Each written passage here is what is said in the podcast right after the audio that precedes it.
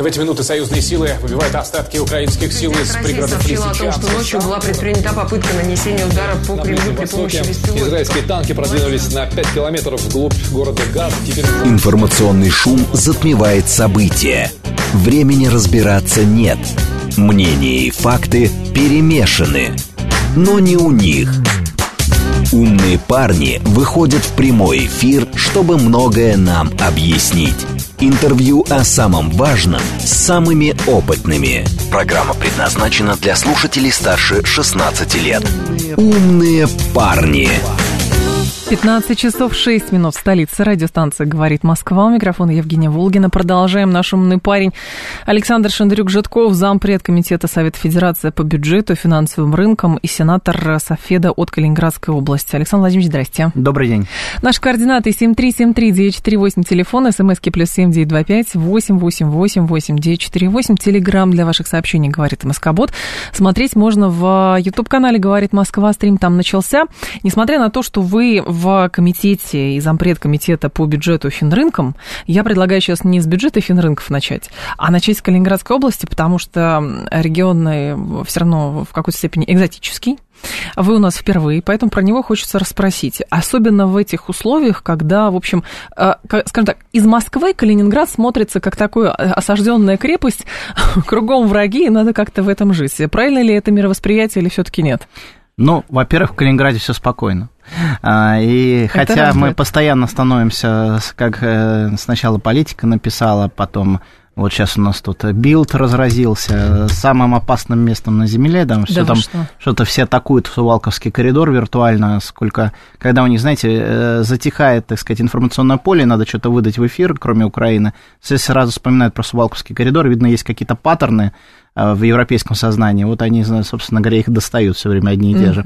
Mm-hmm. Но, несмотря на это, на самом деле все благополучно, все спокойно.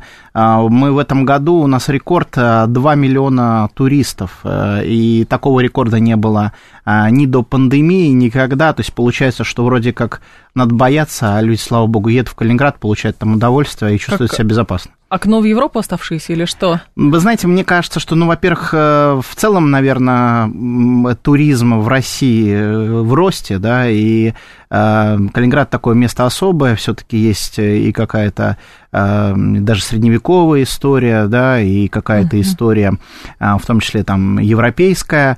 Причем я, знаете, хочу отметить, вот мы постоянно говорим о каком-то противостоянии, но почему-то мы забываем, что это противостояние постоянно нам навязывается.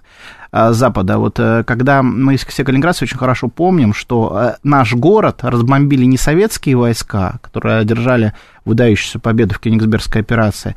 А наш город до того, как было стало, стало ясно после Тегерана, собственно говоря, что город достается Советскому, Советскому Союзу, его бомбили американцы и англичане. И у нас вот такая удивительная ситуация здесь, в Калининграде. То есть а, вот это европейское наследие, действительно, и средневековое, и а, с нового времени а, было сначала разбомблено немцами и англичанами, прошу прощения, американцами и англичанами, а потом уже советские и русские люди, которые живут на территории Калининградской области, последние несколько десятков лет его постоянно восстанавливают. Поэтому угу. вот на, в том числе и на это наследие едут э, к нам туристы. Ну, конечно же, они еще едут на море. Понятно, что, может, сейчас не морская погода, но летом у нас прекрасно. В июне цветут каштаны. Э, лето не всегда, конечно, теплое, море не всегда теплое, но, по крайней мере, всегда очень комфортно. Я вот человек всю жизнь проживший в Калининграде, люблю его в любую погоду, но и думаю, что и туристам, угу. многим он тоже нравится в любую погоду. Но губернатор на днях сказал, что хочет, чтобы в Калининграде было как в Сингапуре. А речь пока не о техническом развитии, а в полном, значит, тут, правда, про запрет вейпов речь идет. Вот, в сентябре еще 23 года Алиханов заявлял о необходимости вынести на федеральный уровень инициативу о запрете вот этих парилок и так далее. Но здесь важно понимать про опыт других стран или других крупных городов – в развитии этой территории, потому что мы понимаем, что там со стратегической точки зрения, да, почему Калининград существует и почему он, а, значит, в свое время перешел а, Советскому Союзу, ну и, соответственно, сейчас, то есть это восприятие как бы европейского оплота России, или это форпост России, или вот как, как это с точки зрения геополитики? Я думаю, что любой город, который расположен на российских рубежах, это форпост России. Другое угу. дело, что этот форпост не только силен своей армией и флотом, который является, естественно, нашим главным достоянием, но он еще и силен людьми, и в том числе экономика, которая нам развивается. Знаете, с начала 90-х у Калининграда сложная история развития, а, при этом она уникальна, наверное, своим все-таки вот таким трансграничным постоянной активностью. Угу. Сначала Калининграду дали сколько угодно льгот, и, в общем-то, это привело к тому, что не только мы, блестяще там наши предприниматели калининградские, развили торговлю, но и в том числе, к сожалению, не всякая полезная торговля пошла через Калининград. Потом в целом, я думаю, что к концу 90-х, как и всю страну, это все как-то было приведено в законное русло, и, в принципе, экономика Калининграда активно развивалась. У нас есть и одно mm-hmm. из крупнейших автомобильных производств, у нас есть, и оно абсолютно новое, у нас есть и одно, и, не побоюсь слова, наверное, крупнейшая аграрная переработка тоже, в том числе, которые там, а, товары, которые едут по всему миру, даже сейчас они едут не только в страны там, а, Турции или Латинской Америки, а, или Китая, наших стратегических партнеров, но до сих пор не дружественные страны покупают российскую калининградскую аграрную продукцию. Угу. В этом плане, вот, когда говорят про там, зависимость Калининграда, Калининград не только там продовольственном плане независим, но он даже один из крупнейших регионов экспортеров сельскохозяйственной продукции российской. Так. Вот. Но помимо этого, на самом деле, действительно есть вот эта вот сингапурская, дубайская, э, гонконгская история, по которой 90-е, все начиная с 90-х, о которых говорят наши политики. Ну и определенным образом, наверное, мы смогли ее реализовать, не скрою я сам с 16 года, когда еще был зам губернатора Калининградской области, работал над законом о специальном административном районе, и mm-hmm. вот э, в 2018 году мы его приняли. А, с 2018 года часть Калининграда, это именно остров Октябрьский, который, на котором, собственно говоря, проходил чемпионат мира по футболу, он является одним из двух специальных административных районов, так называемых русских офшоров, хотя мы не любим эту формулировку, потому что в России нет офшоров, Россия страна, которая полностью соответствует всем принципам в том числе международным по налоговому праву, но а, особые территории, куда сейчас в том числе возвращается международный капитал, уже более там 150 а, компаний вернули, 150 предпринимателей вернули свои mm-hmm. деньги из-за рубежа, в том числе в Калининград, и это сотни миллиардов рублей а, именно не столько денег, сколько контроля над предприятиями, которые в том числе работают на территории Российской Федерации. А, и вот сейчас элементы такие гонконгские, сингапурские, о которых вы говорите, в принципе, в Калининграде работают. Но еще раз обращу на ваше внимание, что все-таки это а, территория Российской Федерации, юрисдикция России, и налоговые в том числе. Да, я почему говорю, зацепил за эту фразу, хочется как в Сингапуре, и дальше уже как бы прорабатывается, да, то ли запрет вейпов, то ли чистота, то ли еще что-то, то есть какой-то у нас вот э, такой синдром присутствует, надо быть похожим на кого-то, или надо бы взять у кого-то пример и сделать, соответственно, так же. Даже налоговый режим, оказывается, это все-таки не офшорный, это какая-то своя особая налоговая система, но вот это тяготение к чему-то, быть на кого-то похожим, откуда это? Знаете, мы вот как когда разрабатывали, в том числе закон о специальном да. административном районе, мы постоянно говорили, что не надо нас называть офшорами. Угу. Потому что на самом деле, вот, ой, там офшоры, красиво, там, а, круто, деньги. На самом деле это вообще не так. И более того, Россия, как одна из ведущих стран мира, экономик мира, да, мы входим в пятерку крупнейших экономик мира, мы Германию обошли, да, в прошлом угу. году, а, значит, э, наоборот, всегда всячески всем своими действиями делала так, чтобы как раз-то вот этих офшорных, нелегальных юрисдикций становилось меньше, и они больше и больше приходили в правовое поле и работали в этом правовом поле. И когда мы создавали специальный административный район, идея была как раз-то не так, чтобы сделать тут Сингапур, Дубай, там, Гонконг или что-то такое вот похожее. Понятно. А на самом деле была в том числе идея создать механизм для возврата своего капитала из-за рубежа. Наоборот, мы из офшоров российский капитал вернули в страну. Собственно mm. говоря, это и была главная задача. Вот в этой связи российский капитал чувствует, что его как бы наказывают родины и вот, ну, создали какие-то условия, или он добровольно идет и действительно здесь получает, ну, гораздо больше, как это, помните, почему в офшоры увозили? Во-первых, было модно, а во-вторых, боялись, что кто-то придет за этими деньгами. А оказывается, пришли те, ни на кого подумали. Вы абсолютно правы, что, в общем, ворами и грабителями оказались те, на которых мы рассчитывали, что они будут сохранить наши капиталы. Угу. И действительно, конечно, основная юрисдикция, к примеру, откуда едет компания, насколько мы видим, это там Кипр, или там а, какой-нибудь там острова, какие-нибудь там БВО, там британские Виргинские острова там и так да. далее. Вроде там так красиво, пальмы растут, значит, английское право, все там многовековая традиция. Оказалось, что это многовековая традиция в угоду каким-то политическим, значит, лозунгам может быть попрана в один момент. И, конечно, к сожалению, во многом а, вот эта ситуация с санкциями, она способствовала возврату капитала, потому что, а, приведу вам пример, а, когда в 2018 году был закон принят, ну, нам не больше 20-30 компаний возвращалось ежегодно. Сейчас уже речь идет о сотнях компаний. А, ну, слава богу, до нашего бизнеса дошло, что лучше всего деньги хранить на родине. Хотя президент об этом говорит уже многие годы, десятилетия, я, угу. я бы сказал. А, ну, человек, так сказать, учится на своих ошибках, от этого никуда не деться. Но тот факт, что люди а, вот этот объем компаний, который возвращается, наращивается, говорит о том, что все-таки ну, и российский инвестор поверил в российскую юрисдикцию. За счет того, что есть остров Октябрьский как особый административный район, а получает ли с этого Калининградская область какие-то дополнительные деньги в бюджет? Вы знаете, э, вообще целая вся страна получает дополнительные деньги в бюджет, потому mm-hmm. что если раньше э, налоги платились, ведь вот в чем абсурд всей этой ситуации? Мало того, что капитал выводился из страны, так еще и дивиденды, которые тоже уводились, они уходили как раз-то в те самые зарубежные страны, где на них покупались какие-то там замки, может быть, какие-то другие бизнесы, ну, каждый по-своему поступал с этими деньгами. А, а в итоге показалось, что вот э, там эти все средства начали замораживаться, да. и люди, собственно говоря, побежали домой. И теперь вот этот возврат домой, это не только там какое-то благо для Калининградской области, конечно, для нас это хорошо, потому что это новые рабочие места, новые офисы, но я бы не стал э, говорить о том, что э, это какое-то выгода только для Калининграда, но не для всей страны. Ведь э, люди не только возвращают свою, свои компании, да, вот, которые владели всеми активами в страну, они еще возвращаются сами как налоговые резиденты. А налоговые резиденты, они там, где они живут. И если он а, живет в Туле, если он живет в Твери, если он живет в Санкт-Петербурге, он платит налоги в Санкт-Петербурге, в Туле и в Твери. И на самом деле от того, что капитал вернулся именно в Калининград, по большому счету Калининград создал лишь правовую форму. Вы знаете, мы так любим говорить это слово, хотя, может быть, оно звучит пугающе, редомицеляция. То есть мы дали возможность людям быстро компанию вернуть в Российскую Федерацию без каких-то сложных правовых э, последствий, сложной правовой угу. процедуры. И именно в текущей ситуации, когда очевидно, что все вокруг блокируется э, и всячески пытается, значит, э, создать нам проблемы какие-то, для людей это удобная форма. Но когда люди возвращают свои компании, еще раз обращу свое внимание, когда они получают дивиденд, когда они получают доходы, платят они в итоге, хотя и компания возвращается в Калининград, но платят они налоги по месту своей регистрации, а это вся территория Российской Федерации. И в том числе и инвестиции дальнейшие оказывают э, на всей территории Российской Федерации. Я вам привел пример 500 миллиардов рублей, да, вот там угу. недавно да. я оценивал объем возвращенного капитала, но на самом деле эти инвестиции, они осуществлены по всей стране, и Калининград лишь малая-малая толика от этих инвестиций. Угу. По поводу инвестиций, куда деньги а, направлять, сейчас все усилия, насколько мы понимаем, государства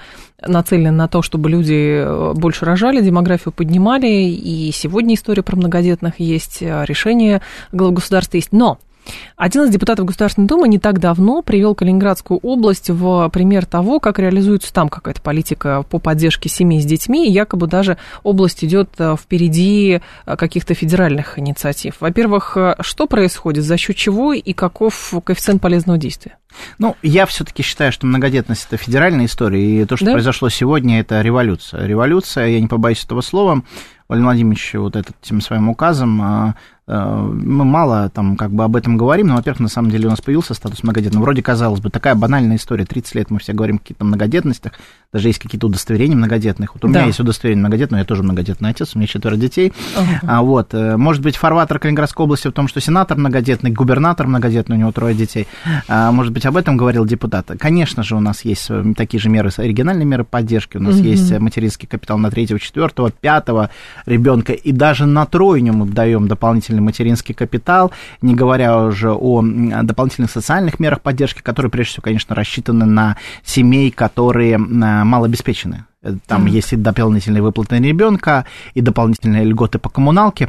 Но мне не хотелось бы сейчас на это, может быть, много тратить времени, потому что все-таки самое главное произошло сегодня. Наконец, у нас появился вот этот юридический статус многодетного. А это значит, что теперь государство в целом а, может говорить об отдельном статусе многодетного, mm-hmm. и этот статус в том числе и развивать.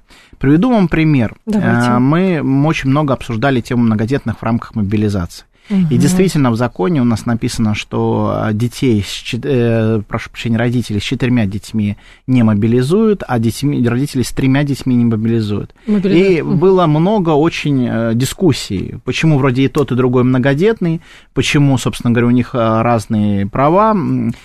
А из-за чего эта ситуация рождалась? Эта ситуация рождалась, потому что на самом деле, несмотря на то, что мы вот читали три ребенка многодетные, особого статуса все равно у многодетных не было. Так. Теперь же, когда есть федеральная история, этот статус может быть введен во все законодательство. А, вот а в чем одна из особенностей указа? Угу. Одна из особенностей указа, что, допустим, статус многодетного э, человек получает навсегда. Почему это важно? Потому что вот я, допустим, отец четверых детей. У меня в этом году э, старшей дочери 18 лет. Так. Понятно, что э, там у меня четверо детей, да, то есть у меня останется трое, вроде как я статус многодетного сохраню. Но ведь у многих людей трое детей, и когда они достигают возраста 18 лет, они по большому счету утрачивают статус многодетности. Чисто с формальной точки Чисто зрения. с формальной точки зрения. Так. А это, по сути дела, в том числе сказывается на их льготах. К примеру, вот здесь в Москве, да, у вас прекрасные льготы для многодетных, и там вот парковка для автотранспорта, и льготы по Э, транспортному налогу. Ну, действительно, поддерживаются многодетные. Но получается, что вот пока, значит, у меня ребенок не достигло 18 лет, я, значит, в чем-то каких-то льготах от государства нуждался. А как только, значит, ему исполнилось 18, все, все или а, рожай следующего, да, или теряй статус. И, знаете, доходит до глупости. Вот мне рассказывали недавно историю, что, допустим, девочка э, ей, в 17, значит, лет она ехала в метро как многодетная, значит, бесплатно, да, в Москве, а вот ей как только исполнилось 18, значит, сразу все, значит, плати, значит, без, да, а плати так, за а проезд. как? Э, вот сейчас, э, ничего, посмотрите, естественно, нужно привести региональное законодательство в соответствии с указом президента. Это uh-huh. займет какое-то время. Вот сегодня одним, в один момент, в один момент ничего не поменялось. Но на самом деле государство сегодня определило самое главное. Оно определило, что статус многодетного – это некая престиж, некая, некая заслуга, которую ты сделал для государства, чтобы увеличить демографию, то, угу. собственно говоря, это. И за это ты получаешь ну, некий, некий статус, который всегда с тобой. А если люди том... разводятся, вот слушатель написал, я отец троих детей развелся, получается, бывшая жена многодетная, а я нет, в плане, наверное, льгот, но в плане льгот у нас действительно по женщине многодетность считается. Вы знаете, я думаю, что вот... Э, Тоже будет уточняться. Действительно, вопросов сейчас будет очень много, и да. действительно, в том числе региональные власти должны определиться с теми мерами поддержки, будут они угу. распространять на статус многодетного, или, может быть, что-то они сохранят, может быть, вот эти какие-то вопросы действительно после 18 лет должны меняться, но на самом деле законодатель а, теперь получил уникальные полномочия для того, чтобы льготы э, распространять, для того, чтобы э, многодетный стал престижен, угу. и для того, чтобы многодетных у нас стало больше. Прести... Вот эта вот престижность, то есть можно ли а, через а, финансовую систему сформировать понимание того, что много детей это классно, круто, соответственно, рожаете, вам помогут, и вообще вы самые классные. То есть вы не будете стигматизироваться, потому что, как у нас с точки зрения экономики считалось, что один ребенок там, или двое детей пропуск в бедность, трое и больше пропуск в нищету, ну и, соответственно, и зачем вы столько рожали, как это, да, там, не, не наша забота. Такое тоже случалось, слышит даже от чиновников. Сейчас, получается, меняется. Вы знаете, мне кажется, мы сейчас все, и президент об этом постоянно говорит, угу. наконец поняли, что самое главное вопрос, который перед нами стоит, это вопрос не только нашего суверенитета, но и вопрос демографии, потому что демография прямым образом влияет на наш суверенитет.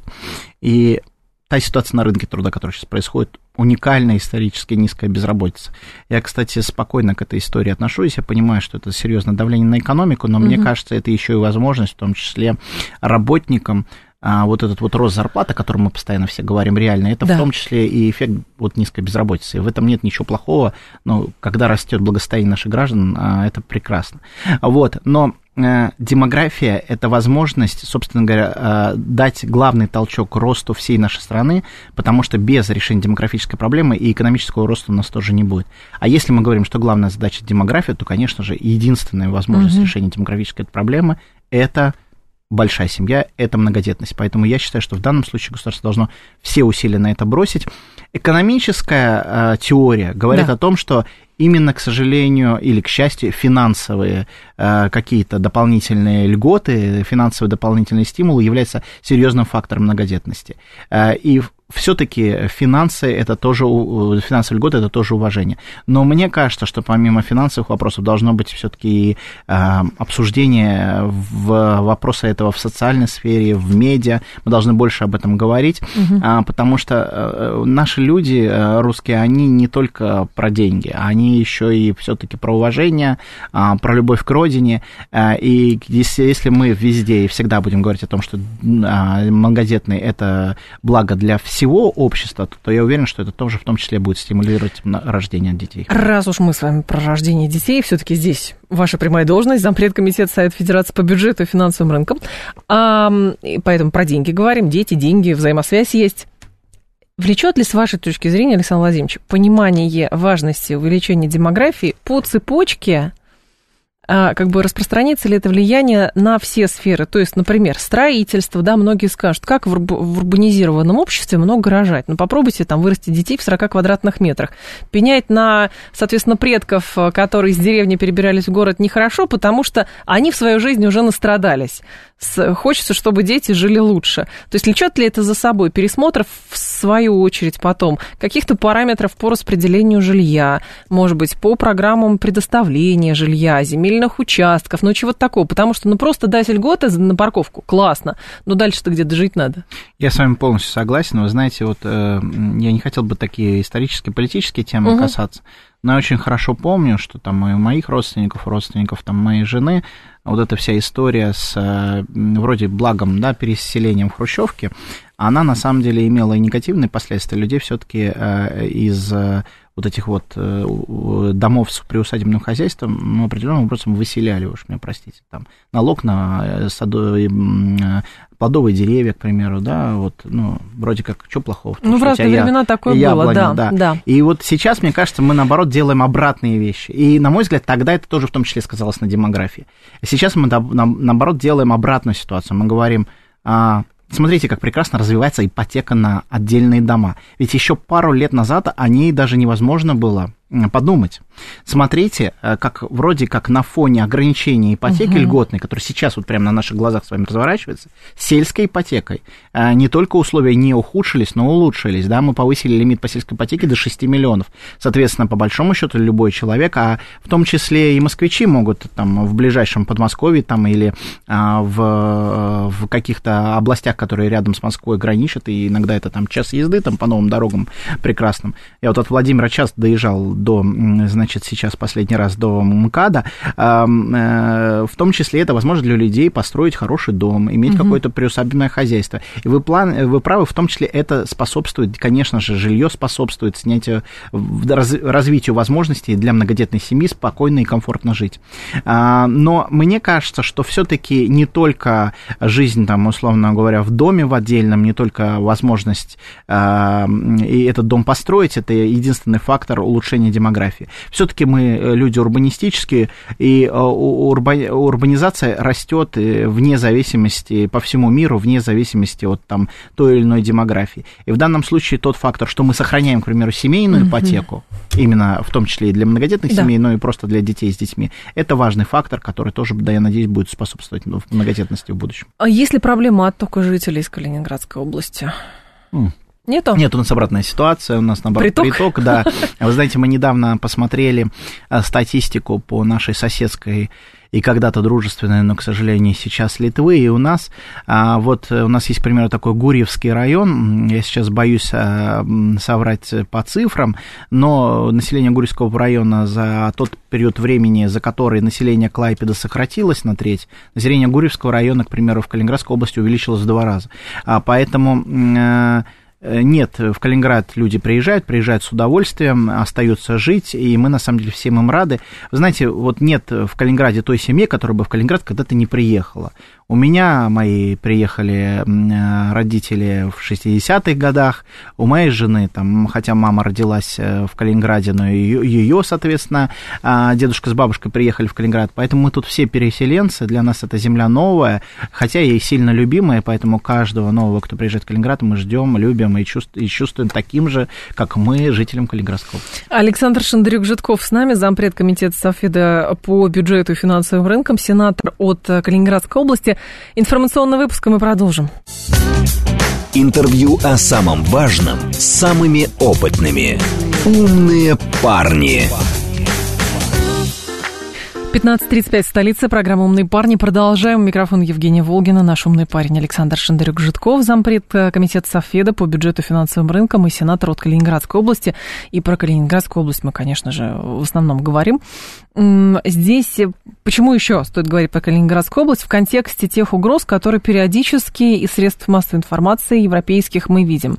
То история, значит, с этим трубопроводом, что если выяснится, что это русские там повредили, помните, чуть-чуть какой-то водопро... Э, трубопровод, то тогда есть риск перекрытия вообще Балтики, сделать Балтику внутренним морем Дании, ой, прошу, Европейского Союза, конечно, внутренним морем НАТО, но никаких механизмов действенных для этого нет, нету, но как будто бы, знаете как, торговля рисками становится все активнее. Как это воспринимают в регионе? Знаете, у нас, к сожалению, сформировался такой антирусский фронт, э, и он, э, значит, от Балтики до до Средиземного моря расположен, к сожалению, по тем странам, которые мы долгие годы кормили, наши, наши, наши замечательные страны Варшавского блока. А, ну и плюс наши бывшие советские республики прибалтийские. И вот центр все-таки вот этой русофобии, он расположен в Латвии, Литве, Эстонии и Польше. А, и а, плюс нужно понимать, что все-таки там правительство сформировано во многом из американских иммигрантов, мы это все своими глазами наблюдали десятилетиями, угу. и в итоге сейчас, конечно, я, честно говоря, мне кажется, что там вообще нет никакой независимой политики, а есть, собственно говоря, такой вот, э, значит, э, по указке там ЦРУ там, или кого Госдепа, там, э, значит, какие-то возникают постоянно элементы напряженности, причем вот всякие такие глупости может говорить не только там как какой-то там заштатный депутат, но там в том числе там президент страны. Вот у нас я тоже, я думаю, себе сложно это представить. А, вот, и поэтому, конечно, постоянно угу. кто-то что-то говорит. То они в прошлом году у нас там, значит, Калининград героически все переименовывали, причем они это делали прям как по расписанию, значит, сначала поляки, потом эстонцы, а, потом... А, они зна... прям таблички поменяли, Да, да, да. Ну, я не знаю, что там они поменяли, там, честно говоря, у литовцев всегда какие-то дурацкие таблички висели. Вы знаете, я застал те времена, это в 91 году, у нас же близко очень все с Литвой. А, и у нас, например, наша замечательная, красивейшая Курская коса, на которую я тоже всех зову, а, она наполовину принадлежит э, Российской Федерации, наполовину Литве. И вот я в 91 году, представьте, в августе довольно, мне немного лет было, но мы как раз поехали на литовскую часть э, вот этой uh-huh. вот, значит, Курской косы, пере, переехали, все, не было никакой литовской части, просто поехали в город э, литовский, который сейчас в Литве. И обратно, представьте, возвращаемся, но все уже август 91 значит, шлагбаум стоит и паспорта проверяет. Вот у нас мы прям сразу первые все калининградцы почувствовали независимость литовскую. Вот Литва, мне кажется, все, всеми своими действиями все время пытается показать, что она, значит, от России не зависит. Угу. Причем в том числе в угоду своей экономики, в ущерб своей экономике. А, вы знаете, вот я много об этом говорил в прошлом году, они дошли до того, что им сейчас нужно, они постоянно на, вот эту вот агрессию русскую а, развивают. И все, вот сейчас последний раз выступал, значит, полковник, э, который руководит натовскими войсками в Литве, и говорит, вот, значит, надо и учителю, и врачу выдать по ружью, они должны быть постоянно готовы к литовской агрессии, вы мало денег тратите, значит, на свою оборону, увеличиваете оборонные расходы. И на самом деле это действительно происходит и а, Литва, и Латвия, и Эстония постоянно наращивают свои оборонные бюджеты. Ну, а, может быть, для этого они как раз и торгуют рисками, что русские вот-вот Конечно, нападут? а это единственный вариант. Мне кажется, что вообще на этом всем кто-то очень хорошо зарабатывает, причем зарабатывает не в Литве, не в Латвии, и в Эстонии, а в тех странах, которые оружие производят, а, и в Литву, Латвию, Эстонию продают, да, и вообще, мне кажется, мы стали вот заложниками всей вот этой всей оборонной, значит, продажи. Так вот, э, доходит до чего? До того, что чтобы наполнить доходы литовского бюджета, они с 1 января ввели налог на дождь. Ну вот абсолютно серьезно я вам об этом дождь? говорю. Значит, теперь э, Литва, на самом деле, там замечательные люди живут. Э, и много там людей порядочных, в том числе людей, которые любят Россию, как ни странно. А вот, и люди там замечательные тем, что многие там люди, знаете, какие-то маленькие эм, гидроэлектростанции себя делают. Кто-то, значит, с помощью воды там, ну, понятно, у нас дождя много угу. в наших районах, какие-то, значит, мельнички делают. Так вот, литовские власти сказали, что если ты используешь дождевую воду, То с 1 января плати. Ну, в смысле, у себя в Литве? Да. А, ну это в рамках зеленой повестки, наверное. Нет, нет, нет, никак не связано с зеленой повесткой. А именно для того, чтобы наполнить, получить дополнительный а, доход, для чтобы бюджета, покрыть оборонные понятно. расходы. А почему, с вашей точки зрения, Александр Владимирович, все-таки вот эти вот м, годы а, за все эти годы, несмотря на то, что границы были открыты, насколько я понимаю, у Калининградской области были там свои льготные режимы, потому что можно выезжать в соседние страны. Почему все равно, как только проблема возникла, вот этот, ну, видимо, какая-то фобия на генетическом уровне по отношению к всему русскому, российскому, она снова всколыхнулась? Откуда это и почему ее никак невозможно ничем заместить? Ну, с поляками, мне кажется, это проблема, она неистребима, неизлечима. Мы были в такой исторической конфронтации с Польшей столетиями. И были столетиями такими историческими противниками, да, и, э, знаете, даже до интересного доходило, а мало кто об этом знает, но, к примеру, во времена Василия Третьего, Василий III дружил с герцогом э, а вот угу. Пруссии, нашей Альбрехтом, а, значит, и помогал ему бороться с поляками. Представляете, до чего доходило? Вот, соответственно, Польша, к сожалению, всегда была нашим противником, и понятно, что там вот этот вот русофобский миф, он очень быстро развивается, и, к сожалению, вот то, что мы столько сил и средств на них потратили, оно никак нам не помогло. А вот с литовцами, эстонцами и латышами а, мне почему-то кажется, что это во многом а, такая же идеологическая политика, которую проводили а, страны НАТО и прежде всего Соединенные Штаты в Америке вот в те 90-е годы, которые мы, к сожалению, упустили не только в Латвии, Литве и Эстонии, но в том числе и на Украине, и в других странах Советского Союза, которые были для Америки стратегически важны, так. как страны, которые могут ограничить, э, в том числе выход наш к Балтийскому морю, да, а вот не случайно же это Балтийское море, море НАТО. Это же не сейчас придуманное, там, если мы Бжезинского почитаем, у него а еще в 90-е об этом То есть идеи конструкты витали. этого следует? Конечно. Я думаю, что американцы действительно вкладывались вот в эту идеологическую проработку, к сожалению, наших соседей. Ну, определенным образом они добились своего этом. Но с вашей точки зрения, вот как бы со стороны именно Калининградской области чувствуется эта угроза? А чувствуется, что надо, что называется, окапываться и крепость сделать прочнее? Или все-таки, ну, ну, пишет желтая пресса и пишет? Ну, мы, несомненно, за вот эти два года привыкли к тому, что желтая пресса пишет и пишет. Угу. Потому что мы э, абсолютно убеждены, что любое, любая атака, любое вторжение, любое даже намерение ухудшить жизнь калининградцев, это намерение против Российской Федерации, это полномасштабное столкновение со странами НАТО, и так. это что-то уже запредельное. И когда там американцы те же самые пишут про Сувалковский коридор как самое опасное место в мире, они на самом деле в том числе боятся Сувалковского коридора сами. Почему? Потому что они понимают, что угроза Калининграда это угроза в целом миру. Это действительно Третья мировая война, которую, я уверен, никто не допустит. Угу. А, но при всем при этом, конечно же, у нас есть Балтийский флот, который нас бережет, и тоже это для нас гарантия стабильности, гарантия уверенности в себе. Но то, что расширение НАТО не может нас не беспокоить, это абсолютно очевидно не только в Калининграде, но и в Москве, в Санкт-Петербурге, где бы то ни было. Потому что а, расширение НАТО происходит. Оно происходит а, за счет Финляндии, за счет Швеции. Швеция, к примеру, страна довольно э, военно сильная. Да. А, у, у нее сильный, сильный флот, угу. сильная экономика, сильная промышленность. Я думаю, что э, вот на Балтийском море это вторая после Германии по силе морская держава, так объективно. Вот. И, конечно же, то, что эта страна становится страной НАТО, не может не вызывать опасения. Другое дело, что, повторю еще раз, что мы не верим в перекрытие Балтийского моря. На наш взгляд, это невозможно. Если это было невозможно в советские времена – когда противостояние достигало апогея. Вот я вам, по-моему, уже где-то рассказывал в вашем эфире угу. о том, что, к примеру, недавно были раскрыты планы о том, как, значит, они перекроют датские проливы. Никто да. никогда не говорил вот о чем-то там, как-то тут море перекрывать целое, это, ну, смешно Нет, проливы, звучит. конечно, да. речь о Датские идет. проливы перекроют, и, значит, а был план а, Варшавского блока по, значит, преодолению этого перекрытия, значит, как, собственно говоря, датские проливы. То есть вот эти планы, конечно, всегда были, но я уверен, что это невозможно, потому что это все-таки полноценное противостояние. Я слышала такое выражение от одного из военных, который сказал, что вот как бы вам в СМИ не казалось, что нагнетание происходит до такого уровня, что думается, вот кто-то дрогнет и начнется полномасштабное, говорит, всегда помните, что в основном риски нагнетают политики.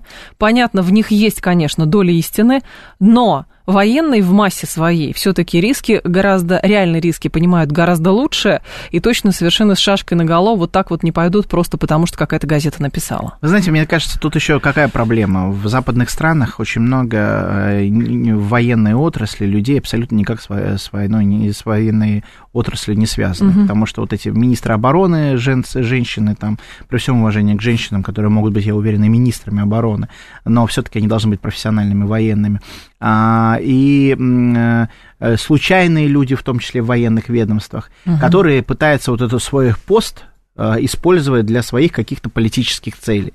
И вот, к сожалению, вот произошла дикая девальвация слов военных, в том числе на Западе. А, и мы слышим в последнее время слова не только от политиков, мы слышим слова всяких глупостей, в том числе от профессиональных военных, а профессиональные военные мне почему-то кажется, что почувствовали, что на Западе, ни в коем разе мы не говорим сейчас о России, а mm-hmm. на Западе профессиональные военные в том числе почувствовали, что наступило их время, где, значит, можно снова, значит, побряцать оружием, э, получить дополнительные бюджеты, получить к себе внимание. Видно, слишком мы хорошо жили последние 30 лет, и вот, э, значит, э, военные профессионалы почувствовали, значит, на Западе, что это их час. Вот очень бы хотелось, чтобы их там тоже на Западе обуздали и успокоили. Угу. 18 а, января стало известно, что эм, губернатор Калининградской области Алиханов распорядился выделить жилье выдворенному из Латвии пенсионеру. И здесь возникает вопрос. А, честно говоря, выглядит как полноценную, перспектива полноценной какой-то региональной программы по приему людей, которых сейчас выдворяют из Прибалтики, потому что они языковой тест не сдали, а вся трагедия заключается в том, что этим, эти люди уже э, глубокие старики практически, и вот были эти кадры, когда там кого-то на инвалидной коляске везли, кого-то чуть ли не на носилках везли. И вот э, не сдаешь тест, будь добр, пожалуйста, метку получи и поезжай на все четыре стороны.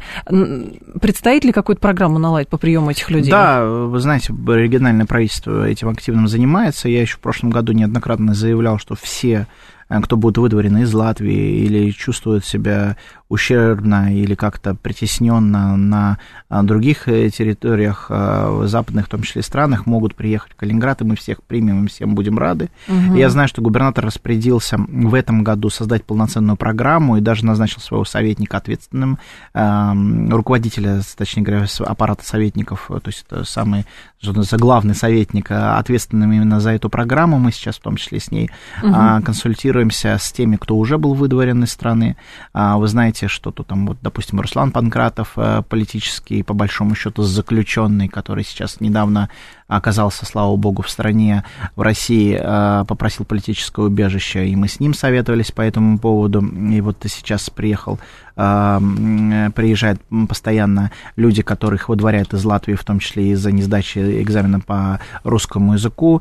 Э, мы действительно очень открыты ко всем переселенцам, мы ждем, мы понимаем, что мы сейчас в целом, как страна, и мы чувствуем себя как несомненная часть России. И важный такой регион России, который может быть первым пунктом, в котором угу. наши русские люди могут вернуться к себе домой а, на наш русский ковчег. А, поэтому мы этим активно занимаемся. В том числе губернатор и говорит о том, что это не обязательно люди должны ехать, которые хотят получить гражданство. Губернатор постоянно говорит о карте русского, как о таком элементе возможности открытия для возврата э, людей, которые, может быть, еще только задумываются о получении гражданства. То есть это не репатриация, это эм, что-то другое? Это в том числе возможность начать здесь какую-то работу, ведь э, для людей очень всегда сложно взять все, бросить и уехать, да, нужно как-то а, с чего-то начать, это возможность получить работу, завести свой бизнес. Мне кажется, что мы эти элементы должны создавать для наших э, людей, которые когда-то покинули страну или, может быть, даже родились на чужбине, угу. но чувствуют себя частью русской культуры.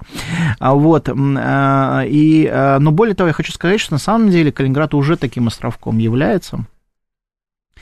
У нас была огромная статистика вот сейчас на, на новогодние да. праздники.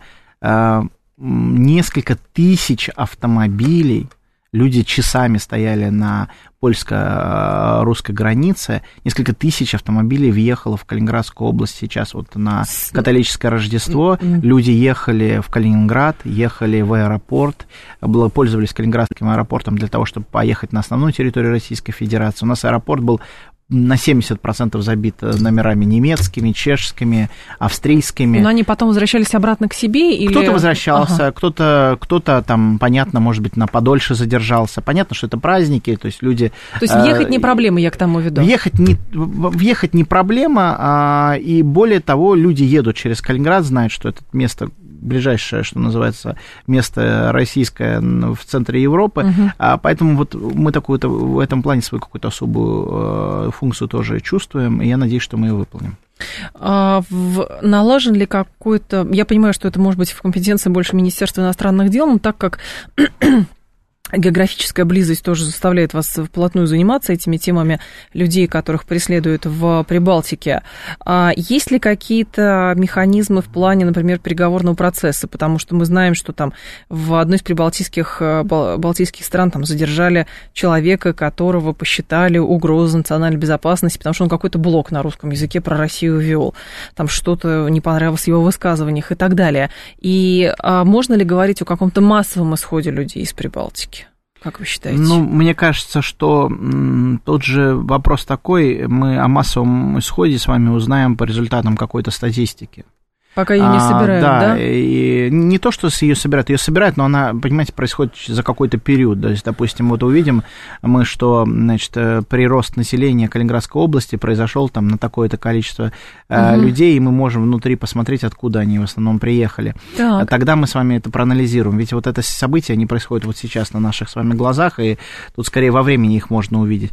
Но э, если говорить о переговорном процессе, вы знаете, ну, во-первых, я хотел бы поблагодарить СМИТ. Они очень много усилий тратят для решения калининградской проблемы, и Сергей Викторович лично, а, и в том числе там неоднократно об этом заверял, лично занимается этим вопросом, держит его на контроле, а, и действительно, ведь вот все эти два года нас, угу. Калининградская область, и в том числе и экономику, наши, так сказать, прибалтийские соседи пытаются тестировать.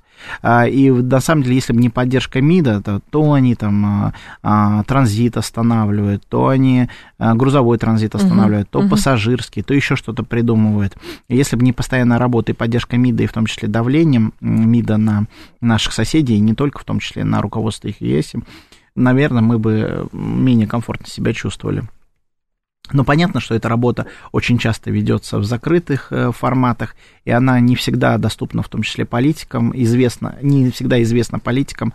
Поэтому дай бог, чтобы наши коллеги продолжали эту работу. Понятно, что мы на них очень сильно рассчитываем. Угу. И в этом плане, что Калининград сейчас стоит на отдельной повестке для МИДа, для нас это большая, большая радость, и мы за это им очень благодарны.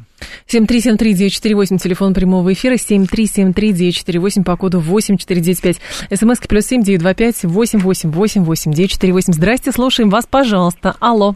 Добрый день, Сергей Да, Сергей Алексеевич.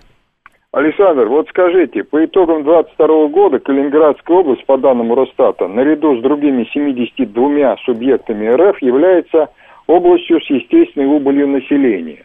Вот как вы думаете, Почему женщины, находящиеся в наиболее интенсивном с точки зрения деторождения возрасте 20, 24, 25, 29 лет, в 70-е, 80-е годы в РСФСР рождали намного больше детей, чем сейчас? Спасибо.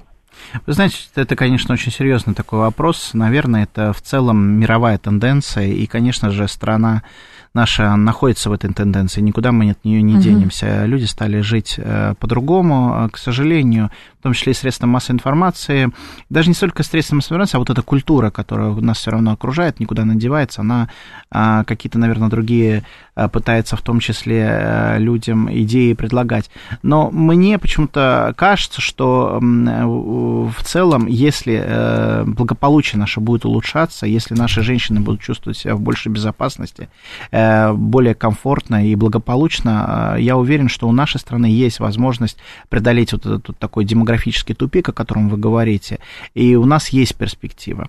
А, и вот то, о чем э, мы сегодня уже говорили, то, что угу. сегодня президент подписал, в том числе указ о многодетности, мне кажется, это один из важных шагов государства, которое именно направлено на преодоление, а, в том числе нашей вот этой большой демографической проблемы, на которую вы обратили внимание. То есть это вопрос, как это, удовлетворение базового чувства безопасности безопасности, наверное, да? Ну, даже не столько безопасности, А потому как? что у нас великая страна, и мне кажется, мы все себя чувствуем все равно в безопасности, да, а все-таки даже больше безопасности такой, знаете, а, семейной, безопасности материальной, а, и а, если человек будет чувствовать две вещи, первое, что он его материальное состояние от увеличения рождаемости не пострадает, с одной стороны, а с другой стороны, что вот это увеличение рождаемости, оно не только э, никак не влияет на его благополучие, но и желаемо, в том числе обществом, а я еще раз обращу ваше внимание, что мне кажется, мы все, мы люди очень общественные. Вот если вот эти два момента совпадут, я уверен, что мы еще можем увидеть русское демографическое чудо.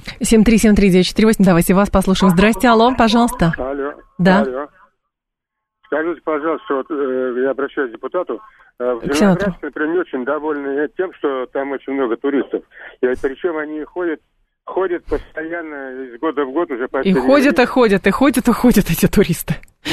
Видимо, в этом заключался вопро- вопрос. Люди местные недовольны, что слишком много туристов. Ну, я, вы знаете, тут разный подход. Я в данном случае имею, наверное, право говорить как калининградец. Давайте. Но я в Калининграде родился, мои дети там родились. А, вот, эм, понятно, что э, туризм это всегда э, какой-то такой вызов тем, кто уже там живет. Но вы знаете, настолько сложно иногда и настолько быстро туристы становятся жителями, что я всегда бы очень осторожно отнесся к интересам туристов. Но другое дело, я хочу сказать, что вот социальные службы, э, и вы абсолютно правы, э, м, власть должна обеспечить э, работу туристической отрасли таким образом, чтобы вот этого какого-то ка- конфликта между потенциального между туристами и теми, кто постоянно живет в регионе, не должно возникать. Э, Люди должны себя ком- комфортно чувствовать, как, когда они и туристы, и когда живут в регионе. И это никаким образом не должно влиять, собственно говоря, на их благополучие. Это, знаете, из, э, когда мы про туризм плотно говорили, про вот эти туристические центры, даже кластеры в России, которые постепенно формируются, логика как раз сводилась к тому, что люди сейчас в силу обстоятельств начали наконец-то интересоваться своей страной, и просто регионы оказались, ну, не то что не готовы с технической точки зрения, но даже из моральной. То есть, условно, почувствуй себя Венецией или почувствуй себя Неаполем, э, когда у тебя толп- толпы туристов, но, с другой стороны, многие скучают по тому, как себя ощущали во время чемпионата мира по футболу. Вы знаете, мне кажется, коммунальные службы это ключевой, на самом деле, вызов, который перед нами стоит. Вообще вот все, что Ага. происходит в нашей коммунальной инфраструктуре, слава богу, в Калининграде мы более-менее так, Так. в данном плане уверенно себя чувствуем, но в том числе туристы это и вызовы для именно, прежде всего, коммунальных служб, потому что если люди а, не ощутят, которые живут там в Зеленоградске, к примеру, да, наверное, в самом нашем популярном кал- э, туристическом городе, если они не почувствуют вот это огромное количество туристов на развитие их коммунальной инфра- инфраструктуры, то и вопросов, в том числе к туристам, не будет коммунальная инфраструктура и безопасность. Два ключевых фактора, которые влияют, конечно же, на комфорт наших жителей э, повсюду. А, И вот я считаю, что это должно быть обеспечено прежде всего властями. От слушателя необычный вопрос пришел. Обычно так говорят, я слышала жители Дальнего Востока, которые говорят, я на материк поехал, а там Сахалин, например, а в Калининграде как э, называют основную Россию? На большую Россию. На Большую Россию поехал? Ну, не на, на большую Россию, это как-то мы с вами очень не по-русски сказали, уж меня простите. На большую землю, скорее, да, на большую землю, большая Россия, да, конечно. Остальная территория Российской Федерации, вот такой формализм, к сожалению. Остальная А, территория, остальная, но ее не оставляют. Основная, основная. Основная территория. Российской Федерации. Да, ну то есть на большую землю поехал, в конце концов. А, так, э, здесь еще был сейчас вопрос от наших э, слушателей. Так, так, так, так, так. Мне кажется, это приятно, когда к тебе в город приезжают туристы и восхищаются городом, говорит Илья. И а, наза- вот вопрос нашла. А, назовите, пожалуйста, основные тренды развития Калининградской области, когда зацветет в условиях туризма и того, что люди просто хотят а, посещать собственную изучать собственную страну. А мне кажется, Калининградская область только выигрывает от текущей ситуации, еще раз Да? говорю. Ну, не в плане вот, вот этого какого-то геополитического накала. Конечно, нет, в этом нет ничего хорошего, никто от этого не выигрывает. А в плане вот этого туристического бума мы, конечно же, только выигрываем. У нас прекрасно развивается вот этот так, э, формализм, опять-таки же, уже, не извините меня, хорика сектор, то есть это и гостиничное хозяйство, и ресторанное хозяйство. Никогда у нас, даже во времена чемпионата мира по футболу, не было такого развития э, этого бизнеса. Э, такое количество новых ресторанов появляется э, гостиниц, каких-то просто экскурсоводов, новых маршрутов. Э, вы знаете, вот э, я хоть и калининградец, родился в Калининграде, но, допустим, у нас появился новый туристический город, железнодорожный, на востоке области. И я к своему греху там ни разу не был. Вот обещаю вам, значит, приехать в Калининград и посетить. И это тоже в том числе эффект туристического бума в целом в стране. Александр Шандарюк-Житков был с нами, зампред комитета Софеда по бюджету и финрынкам, сенатор от Калининградской области. Александр Владимирович, спасибо, ждем вас снова. Спасибо большое. Далее информационный выпуск Юрий Буткин. Я до завтра с вами прощаюсь. Всем хорошего вечера.